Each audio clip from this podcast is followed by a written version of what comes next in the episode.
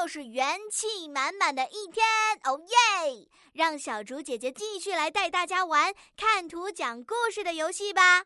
哎呀呀呀呀！今天的图片可真热闹，我看到了美美老师、琪琪、兔依依，还有皮皮。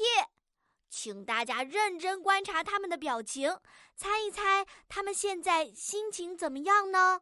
哇哦，这个滑滑梯也太酷、太漂！这是幼儿园里的滑滑梯吗？小竹姐姐也好想去玩一下呢。接下来他们还会在幼儿园里玩什么呢？聪明的小朋友们，你们准备好了吗？请先点击暂停播放按钮，然后根据图片内容来留言区给小竹姐姐讲个故事吧。